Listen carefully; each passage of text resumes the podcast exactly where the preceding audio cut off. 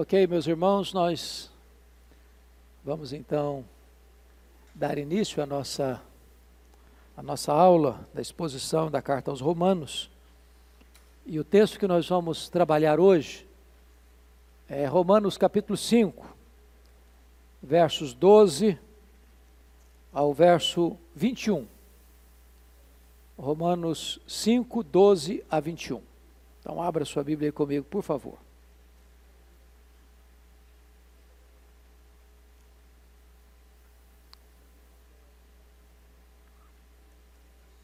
Romanos 5, 12 a 21.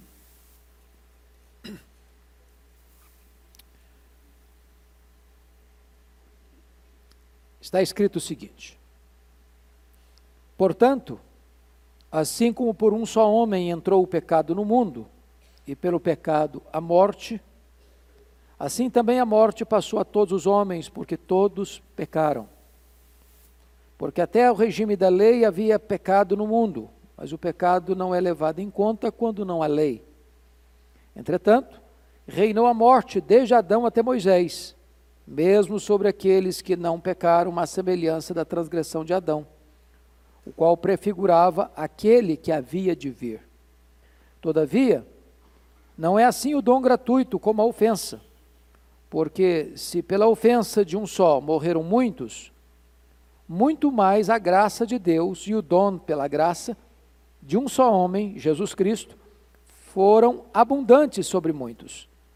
O dom, entretanto, não é como no caso em que somente um pecou, porque o julgamento derivou de uma só ofensa para a condenação, mas a graça transcorre de muitas ofensas para a justificação.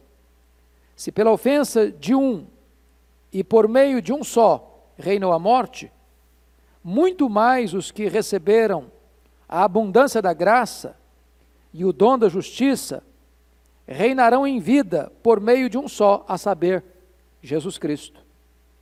Pois assim como por uma só ofensa veio o juízo sobre todos os homens para a condenação, assim também, por um só ato de justiça, veio a graça sobre todos os homens para a justificação que dá vida.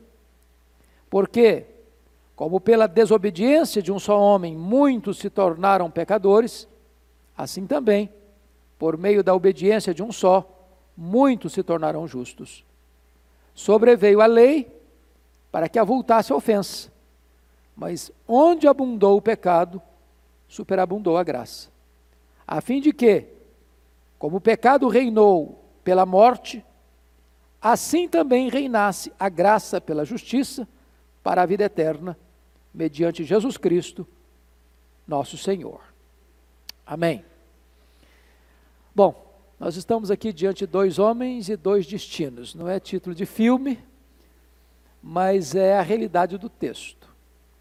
Se vocês notaram, nós estamos diante de um dos textos mais difíceis de Romanos. Ou vocês acharam fácil?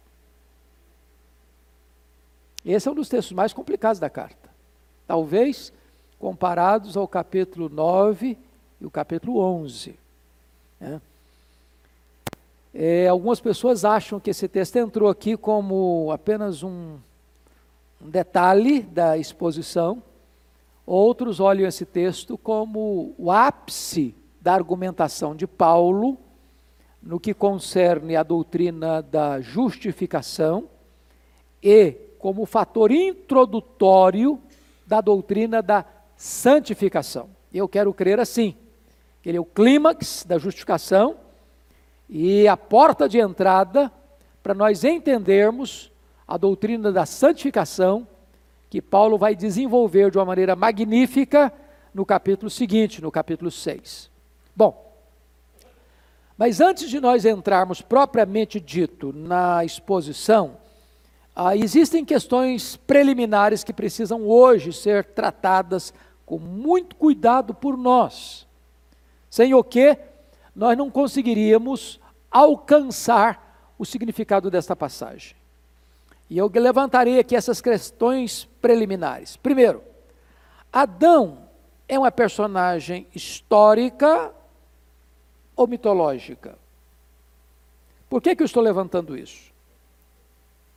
Porque vocês sabem que de 1859 para cá, com o lançamento do livro A Origem das Espécies, Charles Darwin, em Londres, na Inglaterra, a chamada teoria da evolução tem sido ensinado nas escolas, nas universidades, uma verdade científica.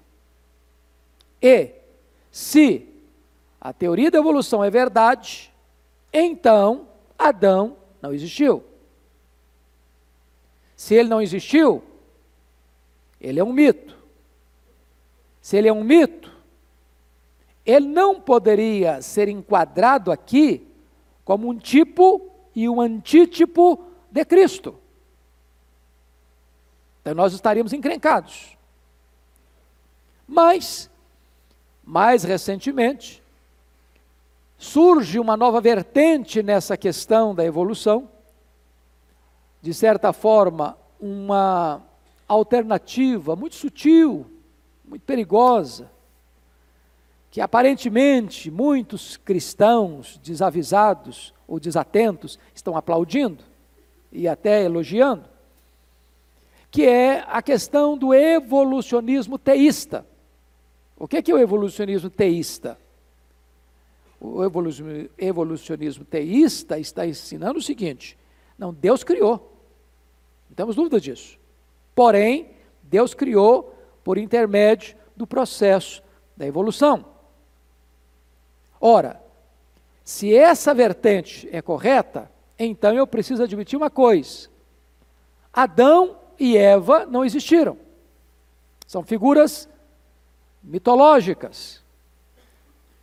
Se isso é fato, então o registro de Gênesis 1, 2, e inclusive o 3, que retrata a queda desse Adão, são textos que não podem ser considerados como registros históricos. São figuras e não realidade.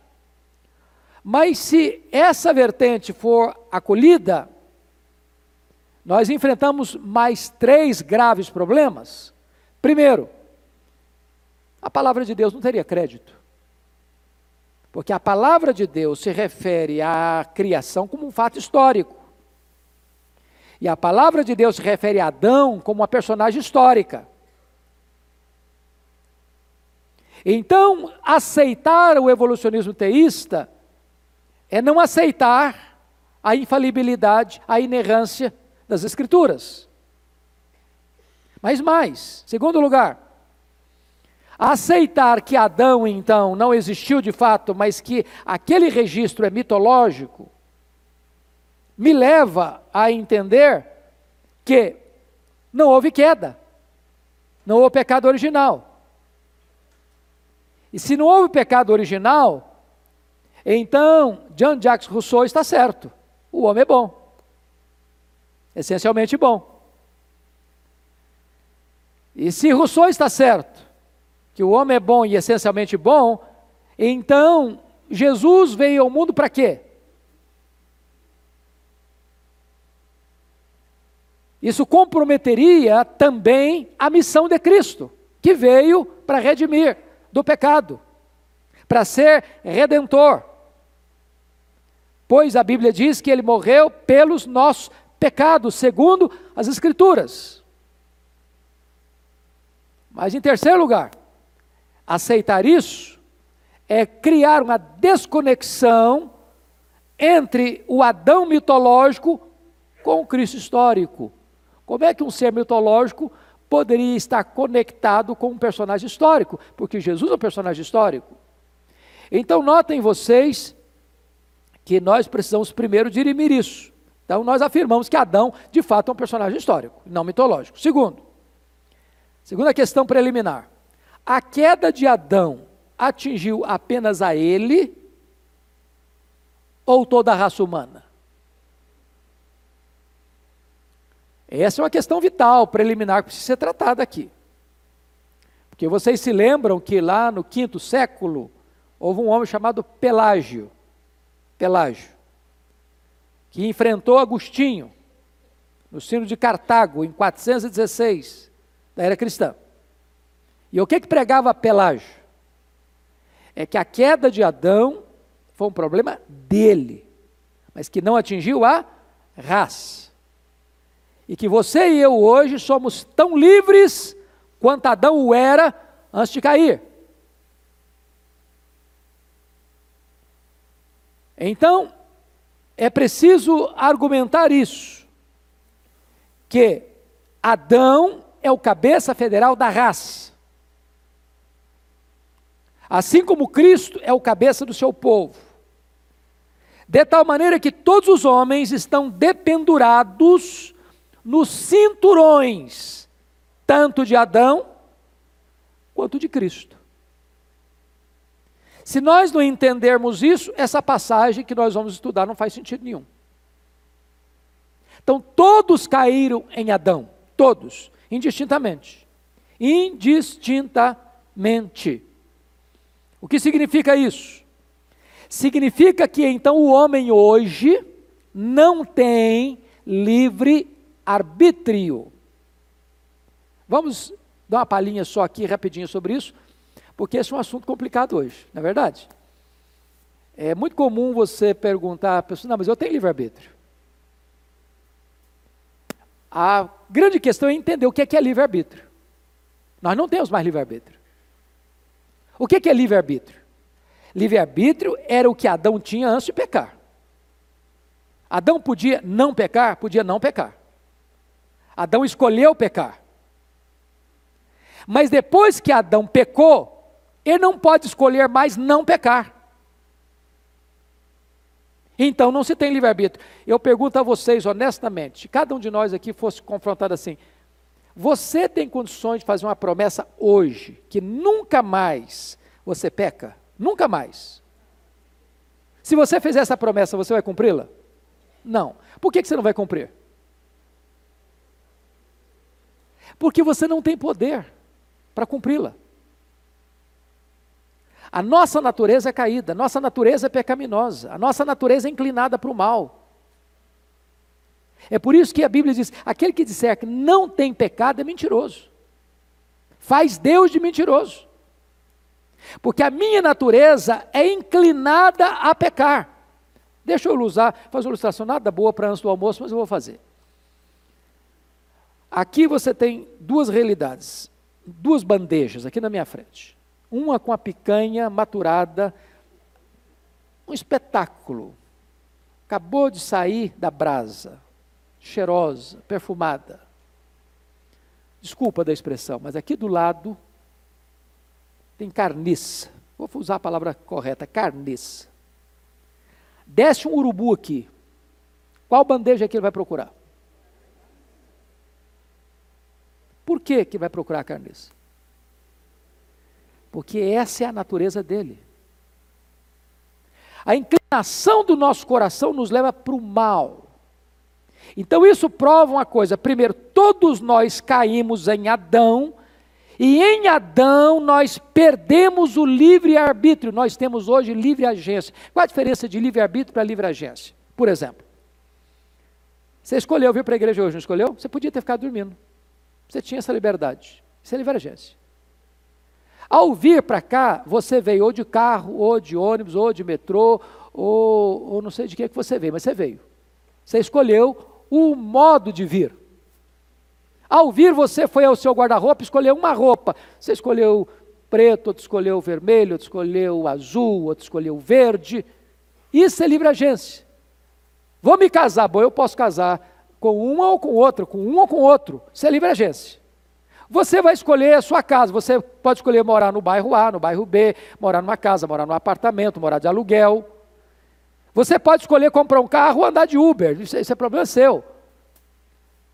Você pode escolher a marca do seu carro, a escola que você estuda, a empresa que você trabalha. Isso é livre agência.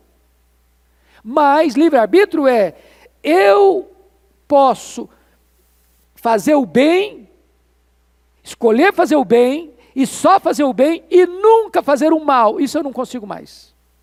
Isso eu não consigo mais. É por isso que eu preciso de um Salvador. É por isso que eu preciso de um Redentor. Porque a queda não trouxe apenas arranhões em mim, a queda me matou. se tornou escravo do pecado. Pois bem, vamos à última questão preliminar para entrar no texto. Adão é tipo ou antítipo de Cristo? Os dois. Adão é tipo porque Adão é o representante da raça, cabeça federal da raça. Quando Adão caiu, toda a raça caiu nele. Cristo também é o representante do seu povo. Mas ele é antítipo, porque nele todos nós caímos e morremos. Mas em Cristo, todos nós nos levantamos e vivemos. Dito isto, então, a guisa de introdução, nós vamos encarar essa complexa passagem. Eu confesso que eu vou precisar da ajuda dos meus universitários, o Orival está aqui para me ajudar. E o texto, de fato, é um texto complexo. Então vamos ao primeiro ponto, a queda da raça humana em Adão. Vai lá comigo para o versículo 12. Pode ler em voz alta comigo o verso 12, vamos juntos?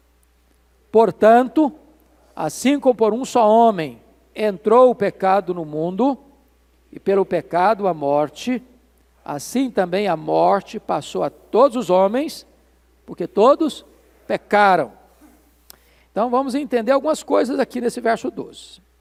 A realidade da queda de Adão. O pecado entrou no mundo. Pressupõe-nos, penso eu, que a queda angelical precedeu a queda dos homens, certo? Óbvio. Óbvio. Mas o pecado ainda não tinha entrado no mundo físico, planeta Terra, nosso habitat, senão por meio de quem? De Adão. Aí você pode até argumentar, mas não foi Eva que comeu o fruto? Por que, que nós não caímos em Eva? Caímos em Adão porque Adão era o cabeça federal da raça. Ele era o representante da raça. E por causa do pecado dele, diz o texto então, que o pecado entrou no, no mundo por um homem. Vamos conferir isso. Ah, versículo 15, olha aí. Todavia, não é assim o dom gratuito como a ofensa, porque se pela ofensa de um só morreram muitos. Olha o verso 16. Porque o julgamento, lá parte B, porque o julgamento derivou de uma só ofensa para a condenação. O 17, idem. Se pela ofensa de um e por meio de um só reinam a morte. Olha o 18. Porque assim como por uma só ofensa veio o juízo sobre todos os homens. Olha o 19. Porque, como pela desobediência de um só homem, muitos se tornaram pecadores. Então você nota que Paulo exaustivamente afirma, reafirma e torna a afirmar essa mesma verdade que foi por meio de um só que entrou o pecado, a ofensa no mundo. O pecado veio a morte e assim o juízo e a condenação. Segunda coisa, a morte entrou no mundo de que maneira? Pelo pecado. Versículo 12, olha aí.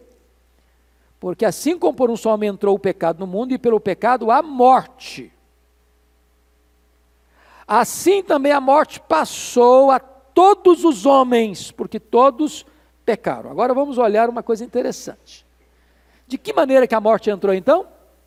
Pelo pecado. Não houvera pecado, não haveria morte.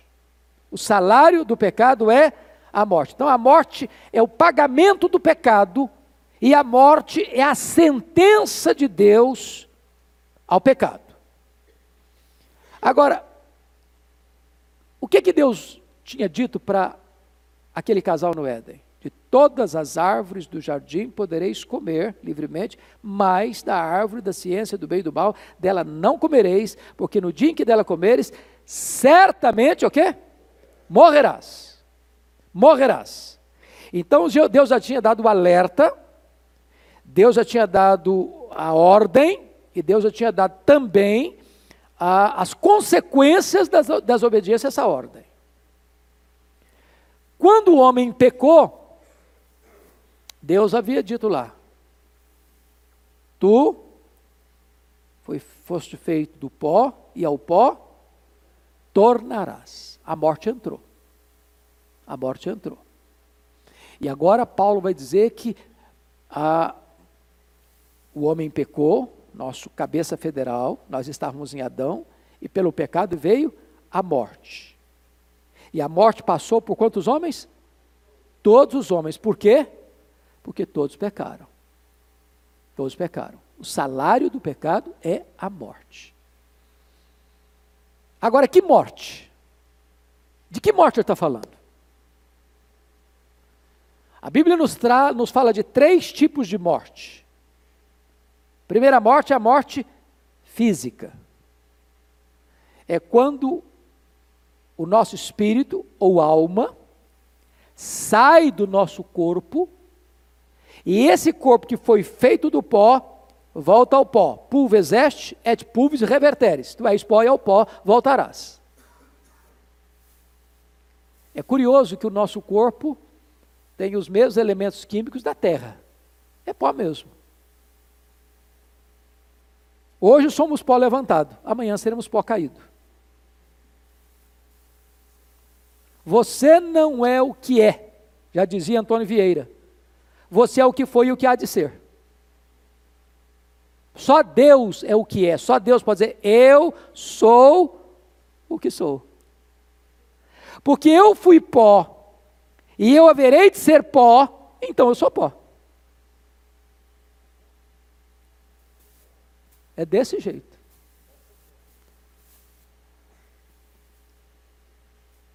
Uns, agora pó levantado, amanhã pó caído, mas pó. Só entender isso já tiraria do nosso coração o quê? Soberba, vaidade. Quem é você? Sou pó. Deus conhece a nossa estrutura e sabe que nós somos pó. Então não permita jamais que a soberba entre no seu coração, não, porque você não passa disso. Pó. E eu também.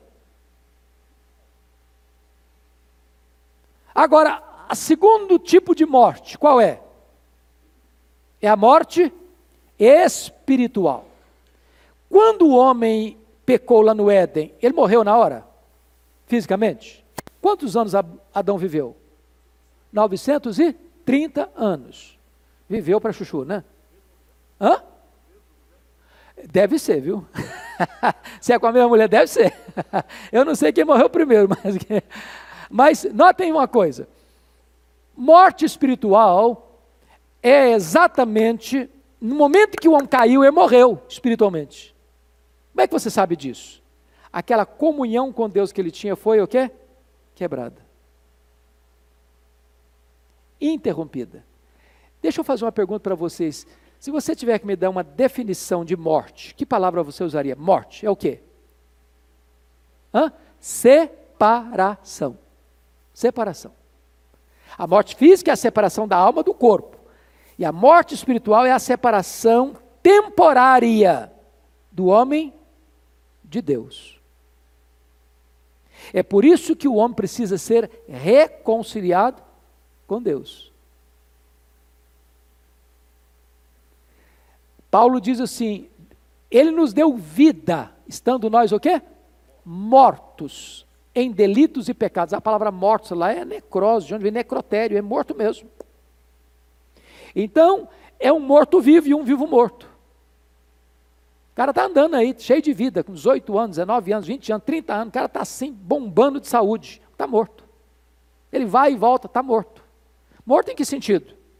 Morto porque um morto não reage, um morto não tem apetite, um morto não tem discernimento, um morto não toma decisão, um morto não tem iniciativa nenhuma. Do ponto de vista espiritual, irmãos, isso é muito importante entender. Ou Deus nos apanha e nos dá vida, ou então ninguém volta para Deus. É por isso que nós amamos a teologia, que nós chamamos de teologia reformada, porque esse é o ensino que nós temos. É o seguinte: nós estamos mortos e o homem não se volta para Deus a não ser que Deus faça essa obra nele. Ninguém tem fé em Jesus a não ser que primeiro seja regenerado. A regeneração precede a fé. E na regeneração você não tem papel nenhum, você não tem nem consciência. Eu pergunto a você: quem de nós tem consciência ou participação na nossa concepção? Você teve? Você participou? Você decidiu? Você resolveu alguma coisa lá? Você estava 100% passivo. É assim também na salvação. O Espírito Santo entra em você e muda as disposições da sua alma, da sua vida. E então você é regenerado, seus olhos são abertos, o tampão é tirado, você crê. Você crê? Isso então resolve o problema da morte espiritual. Mas o que é morte eterna? Terceira morte, segunda morte que a Bíblia chama. É aquilo que Jesus disse: você deve temer não aquele que pode jogar o seu corpo na fornalha, mas aquele que pode jogar na fornalha o seu corpo e a sua alma. É aquele que pode jogar você no inferno. É aquele que pode lançar você no lago de fogo. Esta é a segunda morte. Ou seja, a segunda morte é a separação para sempre irremediável de uma pessoa de Deus por toda a eternidade. Quando a Bíblia diz então, voltando para o versículo 12 agora, portanto, assim como por um só homem entrou o pecado no mundo e pelo pecado a morte, assim também a morte passou a todos os homens, porque todos pecaram. Nós estamos tratando desses três tipos de morte ao mesmo tempo. A morte veio a quantos homens mesmo? Todos os homens. Você pode ter saúde, você pode ter dinheiro, você pode ocupar posição alta, você pode ser rei, você pode ser vassalo, você pode ser chefe, você pode ser servo, você pode ser homem, você pode ser mulher, não importa, a morte vai passar por você. Não dá para escapar dela. Dois homens apenas foram levados para o céu sem morrer: Enoque e Elias, e mais ninguém.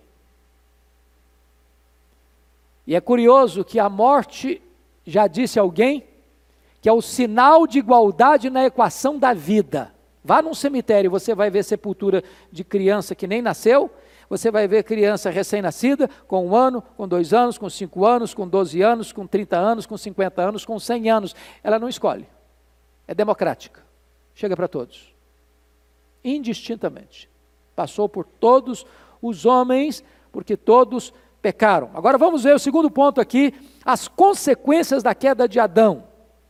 Então, primeira coisa, o pecado de Adão impôs o reinado da morte antes da lei.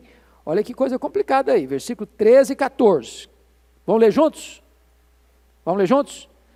Porque até o regime da lei havia pecado no mundo. Mas o pecado não é levado em conta quando não há lei. Entretanto, reinou a morte desde Adão até Moisés, mesmo sobre aqueles que não pecaram, à semelhança da transgressão de Adão, o qual prefigurava aquele que havia de vir. Então vamos entender algumas coisas aqui, meus irmãos. Por que, que ele está dizendo aí que. Mas o pecado não é levado em conta quando não há lei.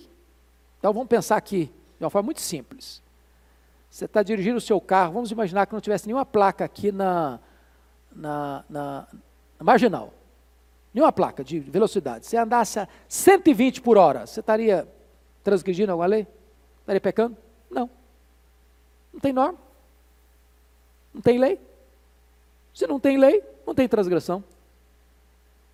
Mas botou 90, você andou a 120. O que, que você está fazendo? Transgredindo a lei. Vocês transgridem a lei? Não, né? Hã? Arival jamais, Arival só anda de pé baixo. Hã? Vai dar fogo, viu? Então, onde não há lei, não há transgressão. É por isso que a lei avulta o pecado. Porque é curioso isso né, também. Se não tem lei, você nem dá importância, mas se proibiu, você quer fazer. Percebeu isso? É só proibir, você deve voltar a fazer. Não pode, aí você deve voltar a fazer. A lei avulta o pecado. Mas o ponto não é esse que eu estou levantando aqui, não. É, se não tinha lei, então como é que as pessoas pecaram? Aí Paulo argumenta nessa carta o seguinte: os homens pecaram mesmo sem a lei que veio com Moisés, porque primeiro os homens pecaram contra o conhecimento da revelação natural de Deus. Os atributos invisíveis de Deus revelam que Deus é real, que Deus existe. Então, ao pecar contra a revelação natural, o homem pecou. Está isso lá em Romanos 1, versículo 18 e 19. Depois Paulo diz o seguinte: que o homem pecou contra uma outra lei, a lei da sua consciência. Porque quem sem lei pecar, o que está escrito na Bíblia? Sem lei? Sem lei? Sem o quê? Perecerá. Não é sem lei será julgado, não. Quem sem lei pecar, sem lei perecerá. E quem pela lei pecar, mediante a lei, será o quê? Julgado. Então, quando Paulo vai argumentar aqui, preste atenção no versículo 14: entretanto reinou a morte desde Adão até Moisés. Mas desde Adão até Moisés não tinha lei. Como é que reinou a morte? A lei foi dada com Moisés, mas o homem pecou contra a revelação que ele tinha. A revelação natural é a revelação da consciência.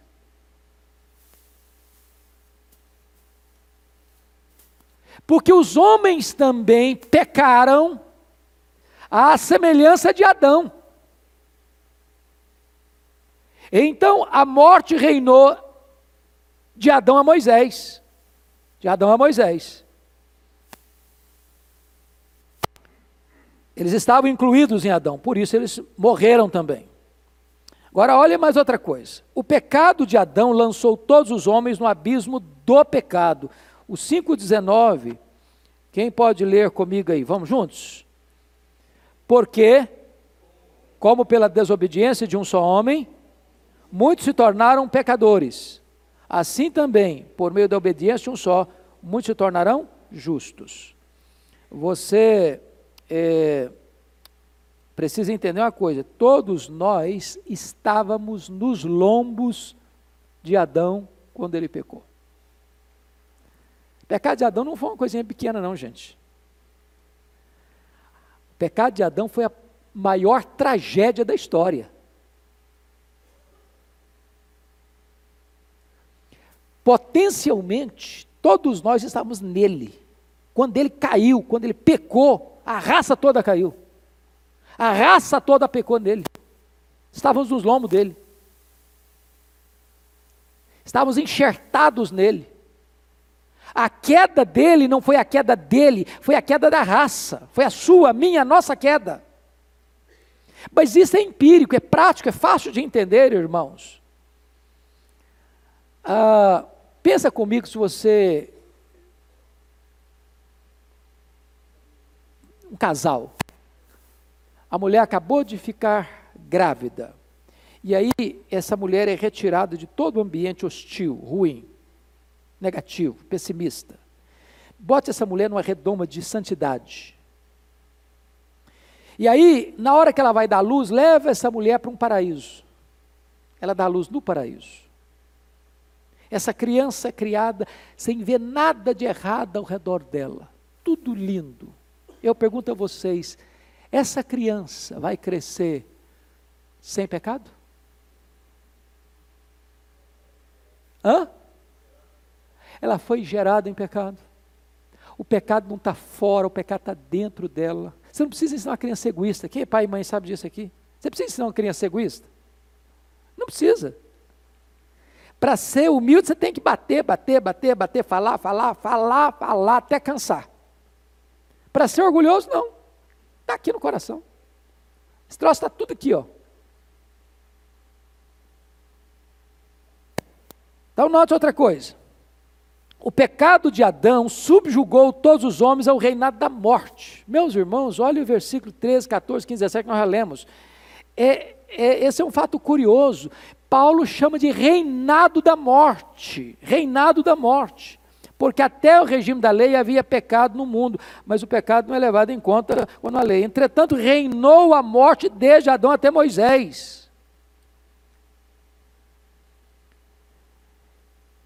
O que é o reinado da morte? Hã? Explica para nós, Arival, o que é o reinado da morte? Esse negócio de reinado da morte. Hã? A morte domina. Domina. Pense você, não, eu vou fazer uma rebelião contra a morte. A morte não vai chegar na minha casa. Vou blindar minhas portas, vou cercar minhas paredes, vou fazer um trabalho aqui contra vírus e bactérias. A morte não chega em mim. Não vai conseguir. O reinado da morte é um reinado tão poderoso que você não se livra dele. Domina. É um rei. É o rei dos terrores. E haja, haja aqui argumentos para nós, irmãos. Existe alguém que impõe mais dor no nosso coração do que a morte?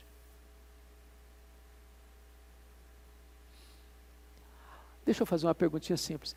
Alguma pessoa aqui tem a bênção de ainda não ter sepultado nenhum membro direto da sua família, pai, mãe, irmão, marido, mulher ou filhos aqui? Alguém nunca passou por isso? Louvado seja Deus. Louvado seja Deus. Essa é uma dor quase que indescritível.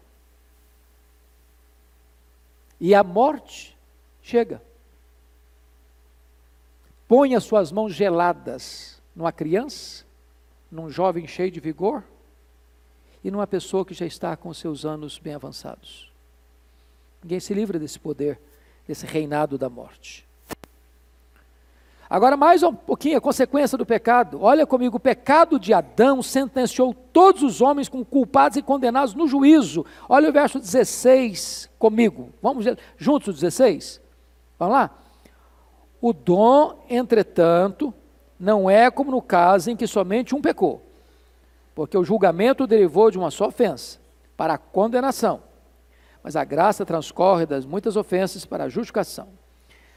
Derivou de uma só ofensa para condenação. Olha o 18. Vamos juntos, o 18. Pois assim como por uma só ofensa veio o juízo sobre todos os homens para condenação. Não é juízo para absolvição, não. Veio juízo para condenação. Por meio da ofensa de quantos homens? Um só homem. Aí você diz, esse Adão vai me pagar quando chegar lá, né?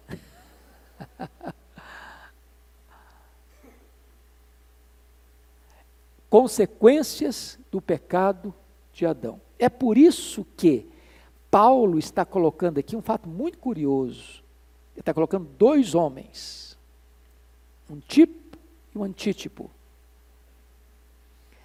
Dois representantes da raça o primeiro Adão e o segundo Adão. O primeiro Adão impôs sobre nós o pecado, a morte, o juízo e a condenação. O segundo Adão vai trazer para nós vida, absolvição, justificação e vida eterna.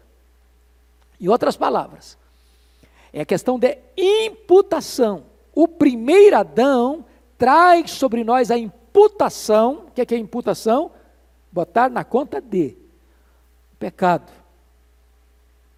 Por meio de Adão eu pequei. O segundo Adão vai imputar a mim o quê? Justiça. Que vai me trazer o quê? Vida eterna. Pois bem, dito isso, vamos olhar agora então a redenção da raça em Cristo. Vamos falar do segundo Adão. Se o primeiro trouxe morte, o segundo então traz justiça e imortalidade. Amados irmãos, eu acho isso aqui tão sublime, porque a obra do segundo Adão foi maior do que a tragédia do primeiro Adão. Se não vejamos, se não vejamos, olha aí comigo, por favor, versículos 15 e também o 17. Eu vou ler, vocês me acompanhem. Todavia, não é assim o dom gratuito como a ofensa, porque se pela ofensa de um só morreram muitos, frisem essa frase, grafem essa frase, muito mais a graça de Deus e o dom pela graça de um só homem, Jesus Cristo, foram abundantes. Muito, expressão muito mais. Ele está descrevendo uma realidade em Adão ruim demais. Mas quando ele trata do segundo Adão, ele está dizendo que o resultado do segundo Adão é muito mais do que a tragédia provocada pelo primeiro Adão. Olha o verso 17, a mesma, a mesma ideia. Se pela ofensa de um e por meio de um só reinou a morte, muito mais os que receberam a abundância da graça e o dom da justiça reinaram em vida por meio de um só, saber Jesus Cristo. O que significa isso? Significa que quando você foi redimido, você foi salvo pela graça, o que Deus fez com você foi colocar você numa posição superior ao que Adão tinha antes de cair.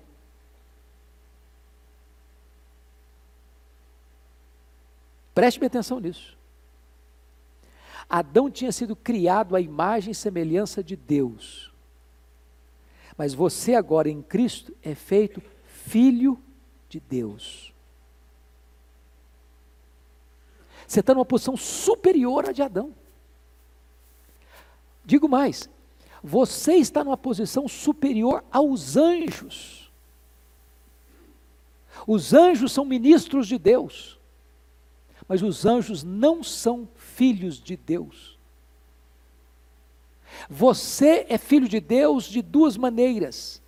Você foi adotado na família de Deus, e você nasceu de novo da água e do espírito, e você é coparticipante da natureza divina. De tal maneira que, se Adão nos levou e nos trouxe uma tragédia, a obra de Cristo não só nos arranca dessa tragédia, mas nos bota numa posição superior a que Adão tinha antes da queda. Essa é a nossa grande redenção tão grande salvação. Louvado seja Deus por isso. Vamos olhar, ah, vamos olhar é, o versículo 20, o que é que Paulo vai nos dizer aí no versículo 20? Pode ler junto comigo? Tá-se ofensa, mas onde abundou o pecado, superabundou a graça. Oh, verdade bendita, glória ao Senhor. Se eu olhar para o meu pecado, eu fico desesperado. Mas quando eu olho para a graça, eu fico encantado. Porque Deus não só me perdoou, Ele me justificou. Olha o reinado da graça no verso 21. Olha comigo o verso 21. A fim de que, como o pecado reinou pela morte, assim também reinasse a graça pela justiça para a vida eterna. Agora eu não estou mais debaixo do reinado da morte, agora eu estou debaixo do reinado da graça. Aí vocês dizem, bom, mas não vou morrer? Sim, vai morrer. Mas o que foi de diferente é o seguinte: é que o poder da morte foi quebrado, o aguilhão da morte foi tirado. A morte agora não mais destrói você. Quando você morre agora, você simplesmente está pegando um passaporte, um bilhete de passagem para entrar na glória. Você, ao morrer, está indo para a casa do Pai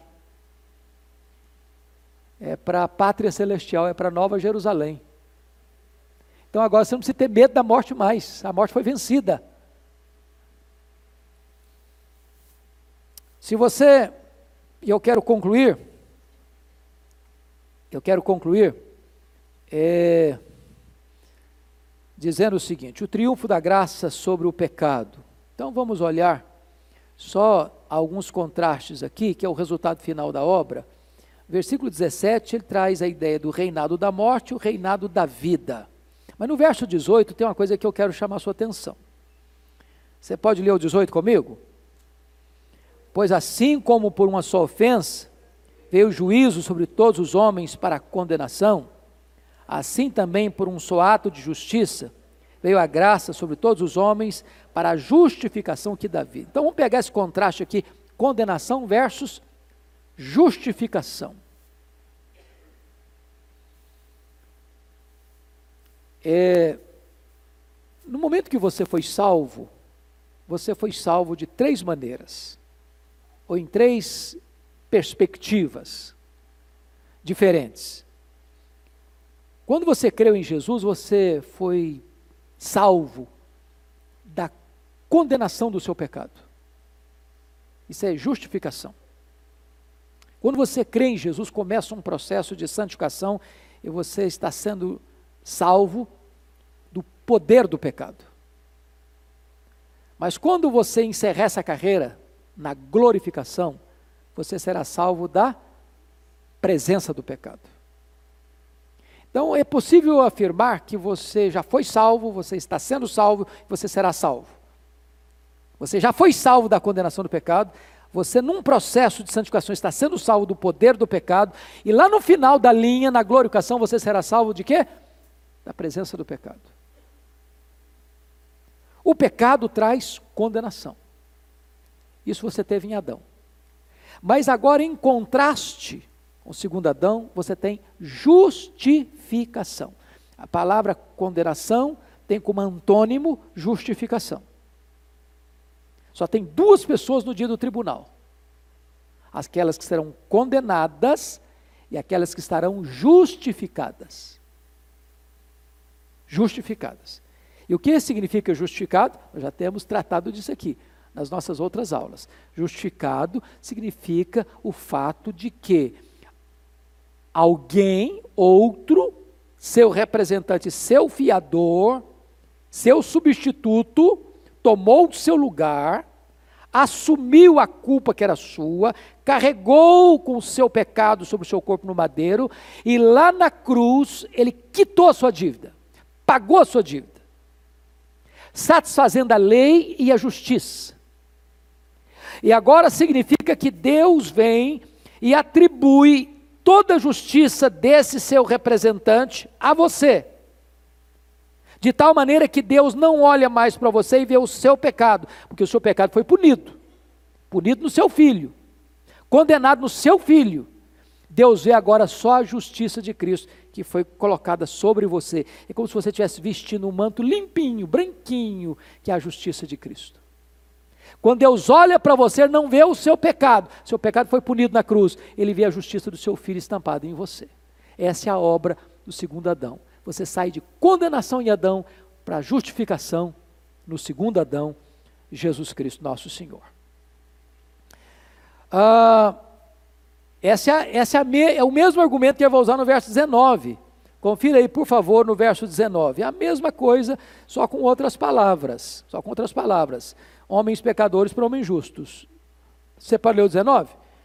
Porque, pela desobediência de um só homem, muitos se tornaram pecadores, assim também por meio da obediência de um só, muitos se tornarão justos. Ou seja, o contraste agora não é condenação e justificação contraste agora é entre homens pecadores e homens justos, mulheres pecadoras, mulheres justas. E o que, é justo aqui? O que é justo aqui? Justo aqui não quer dizer agora aquela pessoa que é justa em si, mas é aquela pessoa que é declarada justa no tribunal. Essa justiça é atribuída a nós, não é nossa. Não é nossa.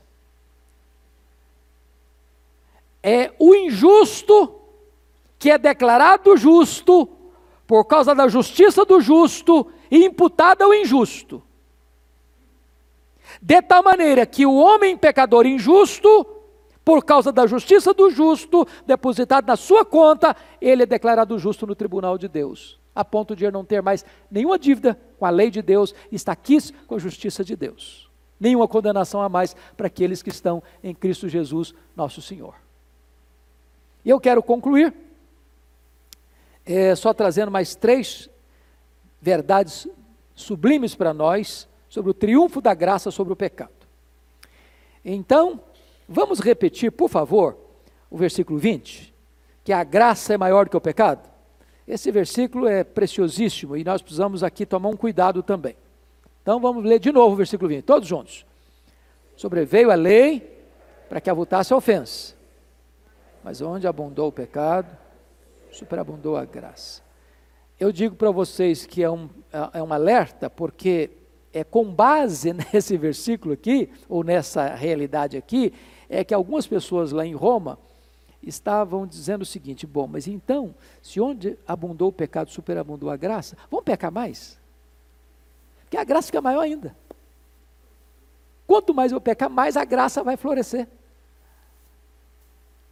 Então, se a graça se vai se alimentar do negócio do pecado, quanto mais pecar, mais abundante a graça fica, vamos pecar mais. Aí a graça fica maior ainda. Isso parece até alguns testemunhos que a gente escuta por aí nas igrejas. É, o cara vai dar um testemunho da vida miserável que viveu como bandido, como traficante, como assassino, como ladrão, como pá, pá, pá, pá, e conta 55 minutos das tragédias do pecado. E fala um minuto de Jesus. Aí algumas pessoas começam, ah, eu preciso ter uma, eu preciso ter uma experiência de tragédia também para ter um testemunho, porque senão eu não estou no sal, é que testemunho que eu tenho? O que, que Jesus fez na minha vida?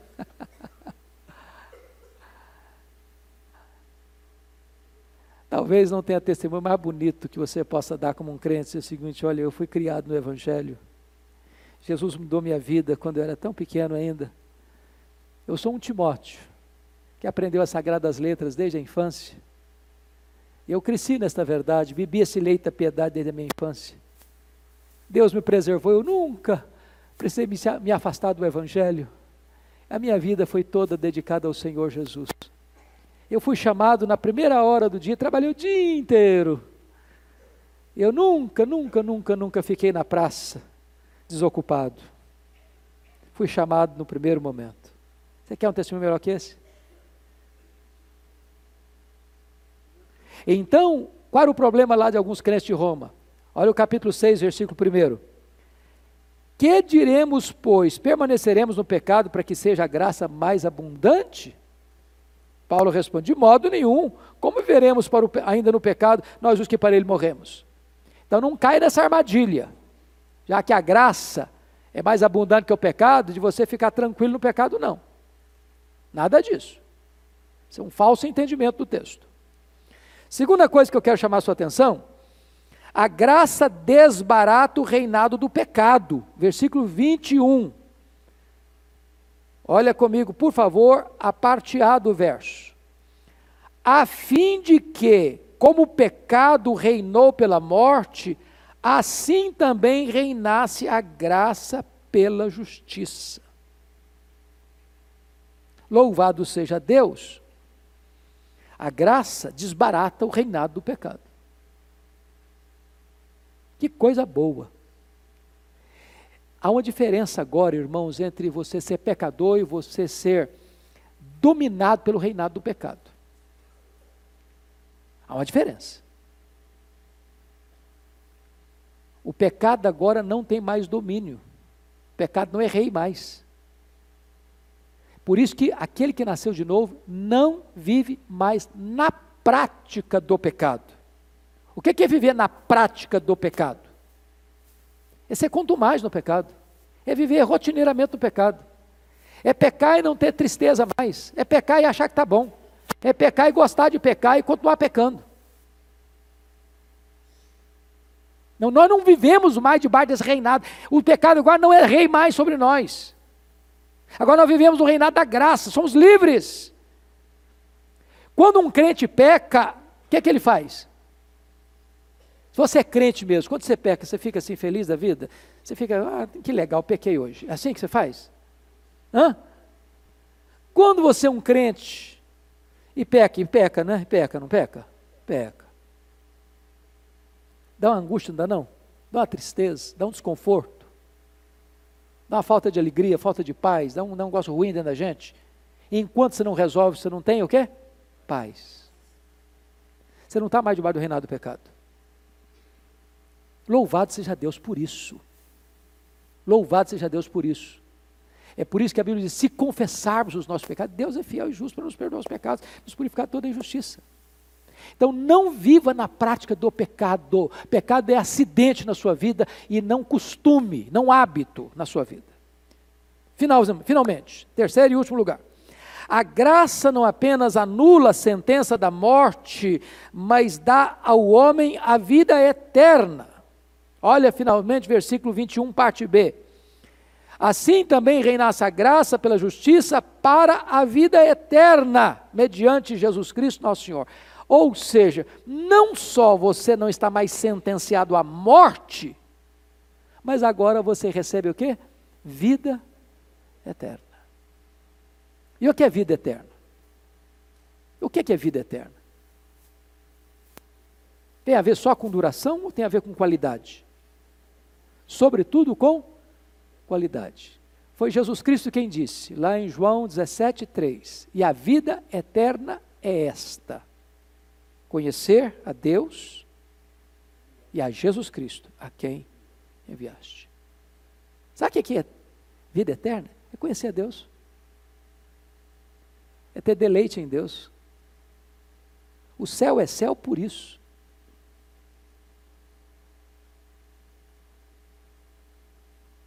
E o que eu acho maravilhoso é que se Deus é inesgotável no seu ser, nem toda a eternidade será suficiente para esgotar o conhecimento de Deus. Vai ser dinâmico. Todo dia você vai descobrir coisas novas de Deus e nunca vai esgotar isso.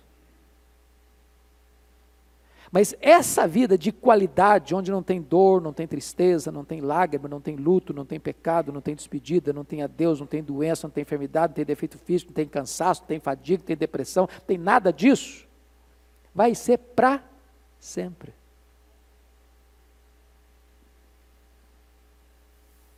O pecado é uma noite sem nunca experimentar um dia.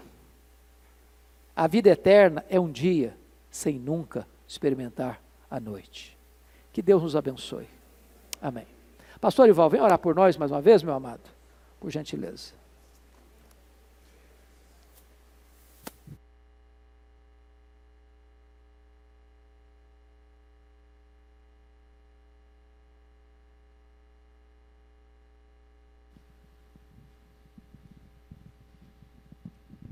Vamos ficar de pé, irmãos, para a gente orar? Quem é da velha guarda aqui tinha um cântico, né? Foi numa segunda, Jesus tocou-me, foi. Cantava isso? E eu não sei o dia que me converti. Aí eu cantava, foi qualquer dia. eu sei que eu sei que eu era cego, agora eu, eu vejo. Vamos orar? Senhor Deus, não há notícia melhor do que essa, de saber que todos os nossos pecados, que todo o teu juízo, que toda a nossa condenação foram postos em Cristo Jesus, o nosso Senhor e o nosso Salvador. E que nenhuma condenação há para aquele que está em Cristo Jesus. E que todos que estão aqui, Senhor, possam correr para a justiça de Cristo. Que todos que estão aqui possam estar juntos na eternidade, para sempre, com o Senhor.